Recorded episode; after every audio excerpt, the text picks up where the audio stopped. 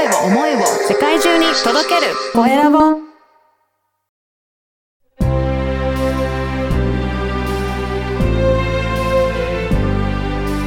経営者の志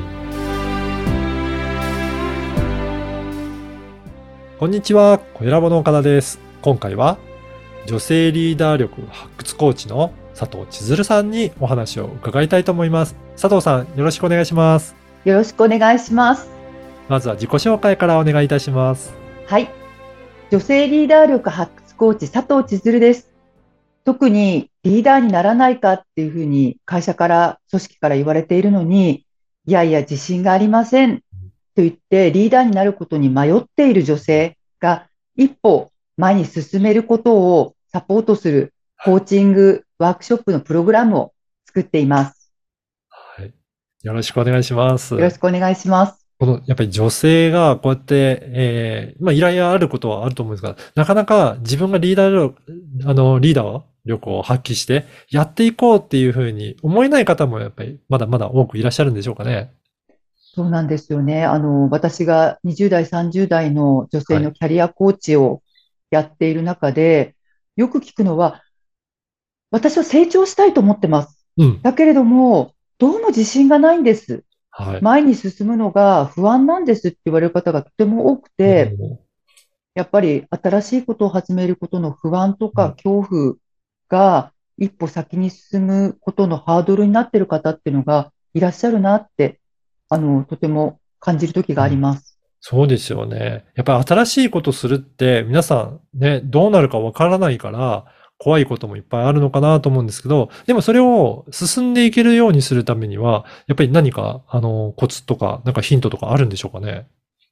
そうなんですよね。あの、やっぱりその先にうん、不安と恐怖の先に、はい。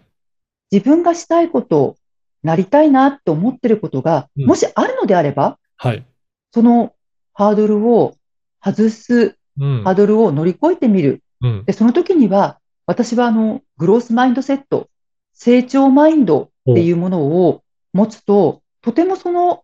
飛び越えがうんうまく、うまくっていうかできるようになるんじゃないかっていうふうに思ってうん、成長マインド獲得みたいなところをうんテーマにしてあ、プログラムを作りました。そうなんですね。このグロースマインドっていうのは具体的にどう、どういうふうにしていって成長するようなマインドなんでしょうかね。えっと、ぐ成長マインドセット、成長グロースマインドセットっていうのは、まあ、いつでも自私は成長できるんだ、うん。いつでも挑戦できるんだっていうようなマインドに、マインドセットになるっていうことなんですが、はい。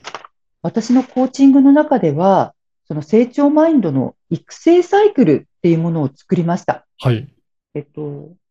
私たちが経験したことを振り返ってうん、それを自分の言葉にうん。落とす。言葉に落とす、言語化することではい、定式化する。うんそれを定式化したものを自分の道具箱の中に貯めることによって、何か起きた時にそこから取り出して、はい応用して、また行動するっていう、こういうサイクルを回せるようなうん、えっと、コーチングを一緒にやっていきたいと思っています。そうなんですね。そうやって、まあ自分の言葉にしていって、で、道具箱に、まあ蓄積しておくと、まあ次何かあった時、そういったところの経験が生きてくるっていうことなんですかね。そうですね。なかなか皆さん経験、道具箱の中にいろんなものが入っているんだけれども、はい。必要な時に見つからなかったりする？それをコーチの 私は、うん。あ、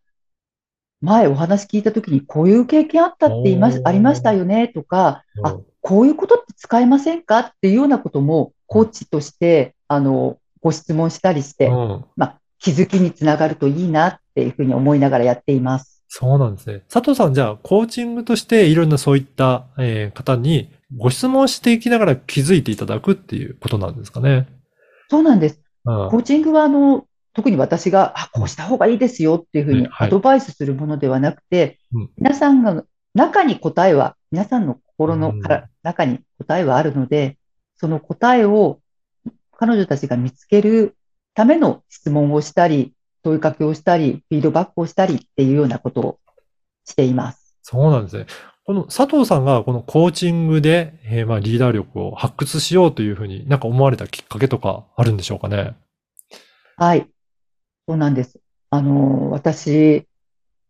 プロジェクトのリーダーをうんやってまして、あの、大体マーケ、営業、事業開発のプロジェクト、100ぐらいのプロジェクトのプロジェクトリーダーをしてたんです、してるんです。はい。で、その時に、えっと、まあ、他社さんとパートナーうんの他社の方と、そういったプロジェクトをするときに、うんなかなか、その、他社の方の本音が聞き出せなかったり、うまく合意構成、強制うん合意構成ができなかったりすることがあったんです。はい。でそういうときに、いや、どうしてなんだろうっていうふうに思ってたら、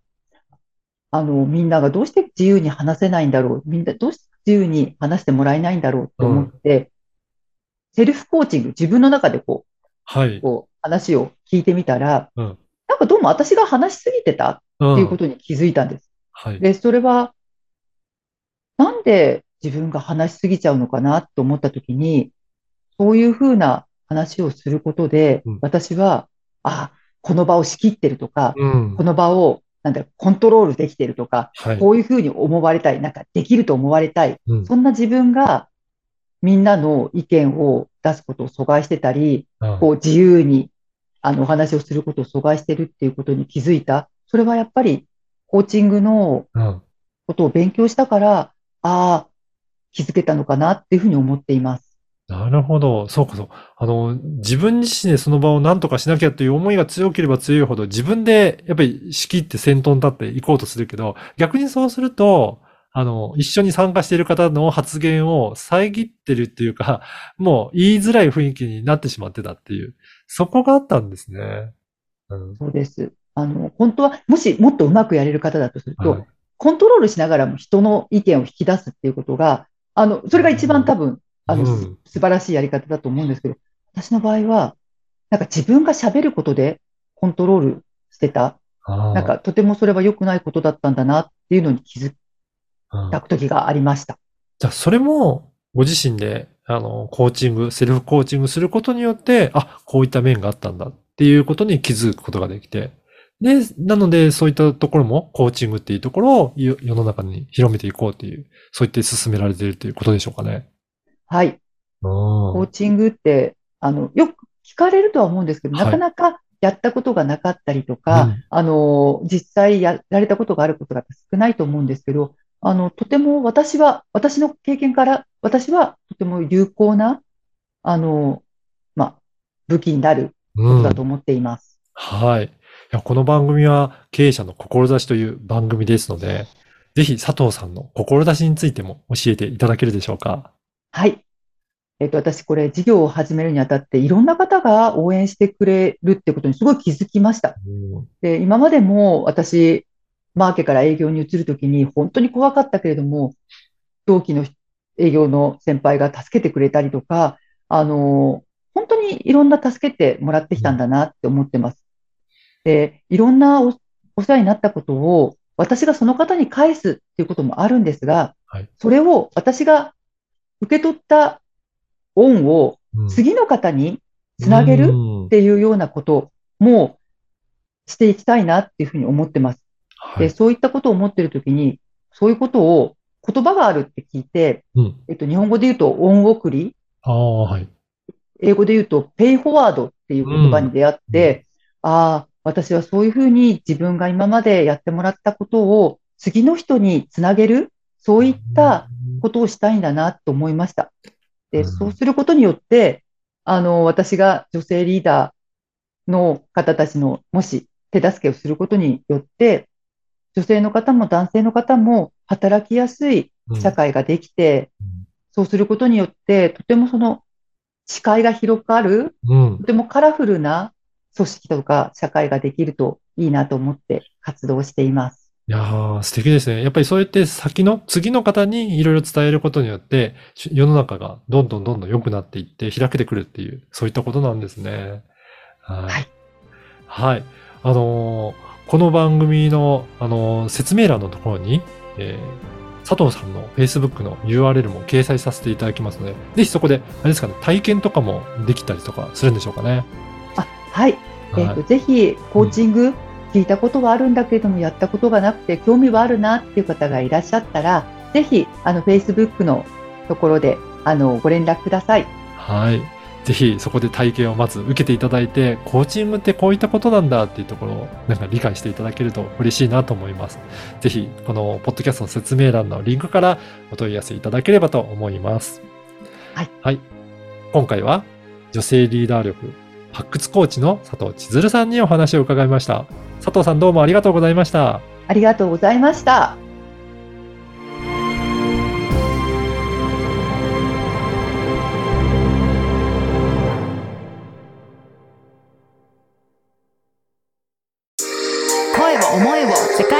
届ける。コエラボ